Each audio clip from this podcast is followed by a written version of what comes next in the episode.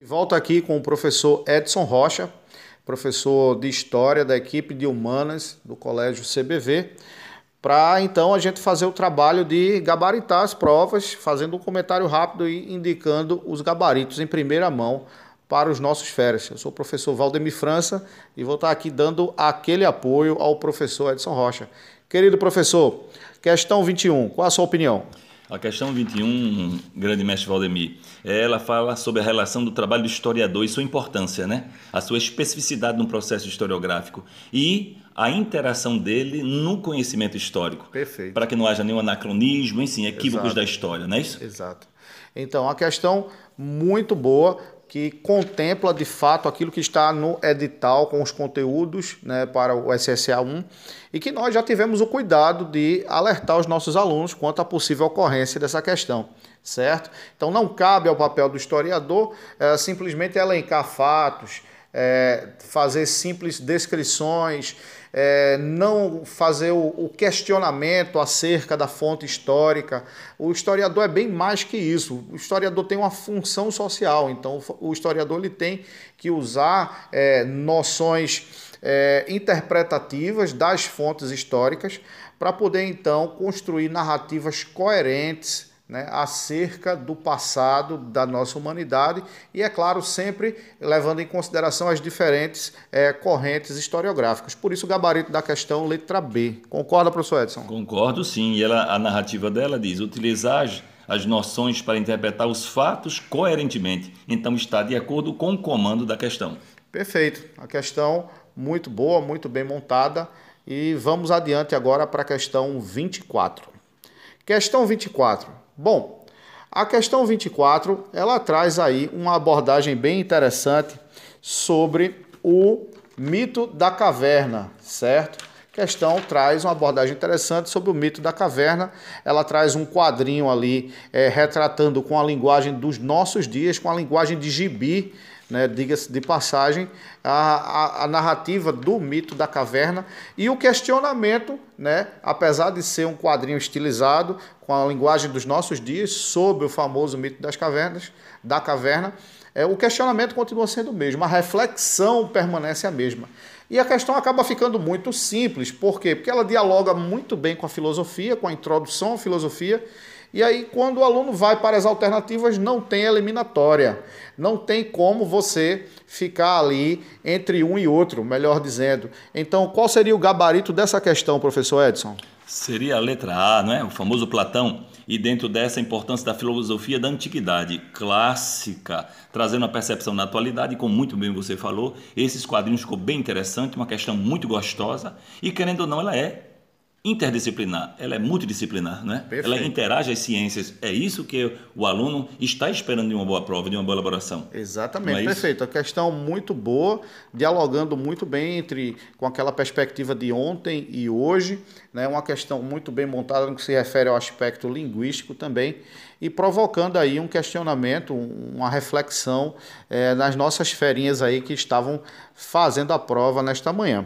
Pois bem, agora a gente segue com a questão 25, né? E a questão 25 fala um pouco do termo bárbaro, né? E os preconceitos que de fato eram fomentados com essas pessoas que é, eventualmente viviam no mundo antigo, tá? É importante a gente considerar que o termo bárbaro ele é uma construção Originalmente falando, bárbaro significa dizer aquela pessoa que é forasteiro, que pertence Isso. a um Isso. outro povo. Entretanto, esse termo foi instrumentalizado para soar pejorativamente, aquele que não compactua com a mesma cultura que eu. Portanto, entra aí o aspecto do etnocentrismo. A minha cultura é superior à sua, e sendo assim, eu sou um ser superior a você que é bárbaro. Então, aquele que não é civilizado é bárbaro. Esse termo é muito comum no mundo antigo, na Grécia, conforme aparece na questão 25, e também em Roma. É isso aí, professor? É isso. E além de não falar, eles eram ágrafos, não é isso, Valdemir? Exato. E dentro dessa não grafia, então já essa certa, entre aspas, discriminação. E o próprio conceito ou preconceito dos romanos, todos aqueles que estão além das muralhas de Roma, são bárbaros. Aqueles que circunvizinhavam além dessas fronteiras. Então a questão ela vem trabalhar, né? Aí vem novo direcionando ao correto que afirmar que os gregos consideravam, né, a letra E, bárbaros aqueles que não falavam a língua grega. Exatamente. Então, aquele que não compactua com um aspecto específico, no caso dessa questão a língua, né, vai ser então considerado bárbaro e vai ter então uma conotação pejorativa. Seguindo aqui o nosso trabalho, nós vamos então para a questão 26, uma questão bem interessante, né? Porque ela traz uma foto, uma imagem de um cidadão romano, provavelmente membro do exército da legião romana, né, com pele negra. O que é que o senhor tem a dizer sobre isso, professor Edson? Inclusive, professor Edson é especialista em história africana. Essa questão é bem interessante para ele e eu vou deixar aqui a deixa para ele comentar. E essa relação, muito bem, eh, Valdemir, ela nos traz até para o mundo da atualidade, né? Essa relação do passado e o presente. Será que um soldado romano ele não poderia ter pele escura?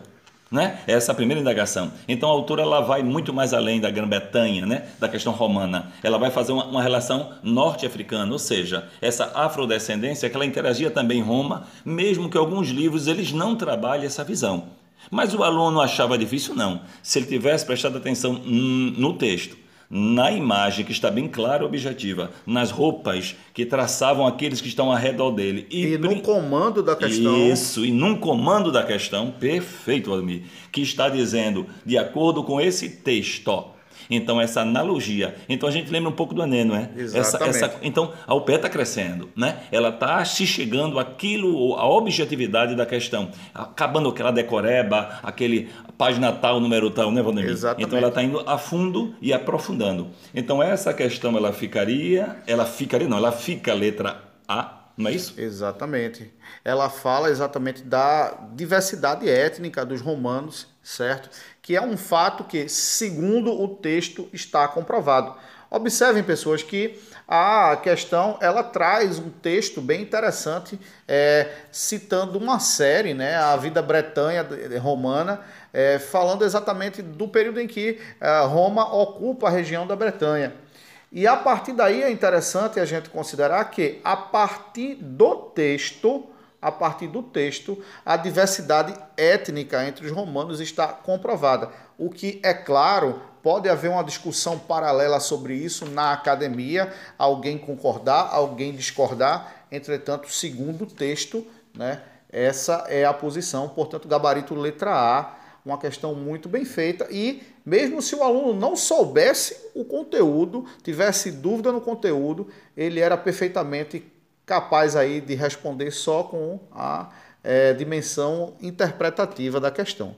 Seguindo aqui o nosso, a nossa linha, nós vamos então, nossa linha de trabalho, nós vamos então para a questão 27, né? A questão 27, que vem então com as relações de poder e saber na Idade Média.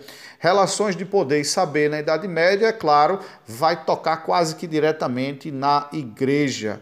E aí a gente entra numa discussão sobre o campo religioso medieval. O que é o campo religioso? É a disputa entre as religiões na Idade Média. E dentro dessa perspectiva, você vai então encontrar a grande concorrente do cristianismo é, medieval, que é então o Islã. Né? Então vem aí uh, a noção de uma disputa, né, a ideia de uma disputa naquele período, a partir então do marco né, que nós podemos aqui situar no nascimento é, do Islã em 622. Confere, professor Edson. Perfeitíssimo, perfeitíssimo. E isso vai eclodir e abalar o sistema teológico dogmático da Senhora Igreja Católica, né? Exatamente. Que professavam a fé aonde os islâmicos não concebiam, ou seja, não aceitam Jesus como um filho de Deus, e sim como um profeta como Maomé. Então está quebrando esse sistema que a igreja criou desde o século IV para a formalidade do século V, pós-Cristo. Então isso vai bater de encontro a tudo aquilo que o papado ou a antiga Suprema Suzerana, a Igreja Católica Apostólica Romana, ou mesmo a Santa Sé, hoje o Vaticano, ela propõe à sociedade do mundo. Não é isso, Valdemir? Perfeito, então. É interessante essa questão é, aparecer aí, porque ela tem uma relação muito, não sei se todo mundo conseguiu perceber isso, acredito que sim, essa relação, ela tem, essa questão ela tem uma relação muito é, interessante com o perfil das pessoas na Idade Média. Observem que a pintura, ela foi, é, ela é um recorte da, da Basílica de São Petrônio. e mostra exatamente o Maomé ele sendo torturado no mármore do inferno pelos demônios. Ou seja, numa sociedade em que quase ninguém era letrado, a melhor maneira de você difundir a moral católica era por meio das pinturas. E aí a pintura na Basílica de São Petrônio vai exatamente desconstruir a figura de Maomé, mostrando que Maomé vai para o inferno ser torturado para os demônios. Portanto, se você aderir àquilo que Maomé professa, você vai ter esse fim também. Então, isso mostra claramente o campo religioso, isso mostra o perfil das pessoas na época que entendiam os discursos religiosos muito mais pela imagem do que pela, pela, pela letra, pelas escrituras, nós podemos dizer assim. Portanto, o gabarito dessa questão só pode ser, professor Edson? Letra D, que insere um perverso precursor do anticristo. Ou seja, Maomé vai ser tratado como um herege naquele momento, né, que vai então prejudicar os interesses da Igreja Católica. Nós, dando sequência aqui, nós vamos então para uma questão muito tranquila, inclusive, questão 28, certo? Na qual ali, quando nós começamos a fazer a leitura da imagem, né? Possivelmente uma imagem da época, tá? É, possivelmente uma imagem da época. Nós já então, sem olhar o texto, nem muito menos as alternativas, nós já viemos com a noção de resposta. Por quê? Porque o texto ele traz um questionamento interessante. Poxa, quantas, é, quantos pregos tinham na cruz de Jesus? Né? Quantos tinham? A gente não sabe exatamente, mas provavelmente no máximo uma dezena de pregos, é, isso, no máximo, no, na melhor das hipóteses. E aí se diz o seguinte, na continuação da narrativa do texto: Ok, mas você não vendeu 500? Como é que você pode encontrar 500 pregos na cruz de Cristo?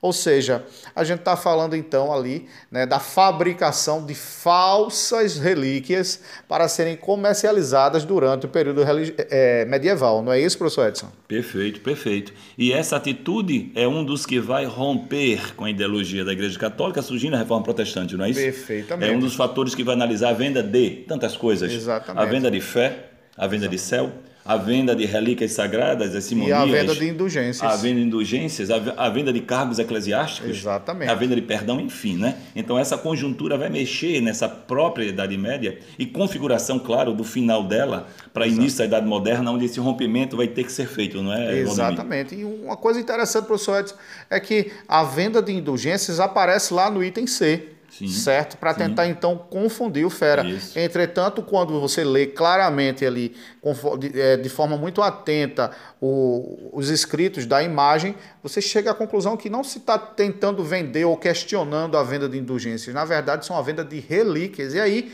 a importância do cidadão ter estudado a Idade Média para entender a diferença entre indulgência e relíquia. Com isso, acho que a gente consegue então matar a nossa prova. Já recebemos aqui várias notícias de muitos alunos que conseguiram ali é, um, um, número um quantitativo de acertos assim que nos deixou muito animados. Então, é isso. Professor Edson, manda é, o fechamento aí para gente. Então, a questão 28 fica letra A, a venda de relíquias. Perfeito, perfeito.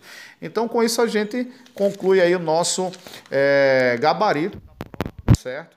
Lembrando que é, escutando isso no Spotify e compartilhando para quem quiser, porque esse material ele não é nosso, esse material é do mundo e quem sabe faz ao vivo, gabarito em primeira mão da prova do SSA1 História. Um abraço para todo um mundo. Um abraço, gente.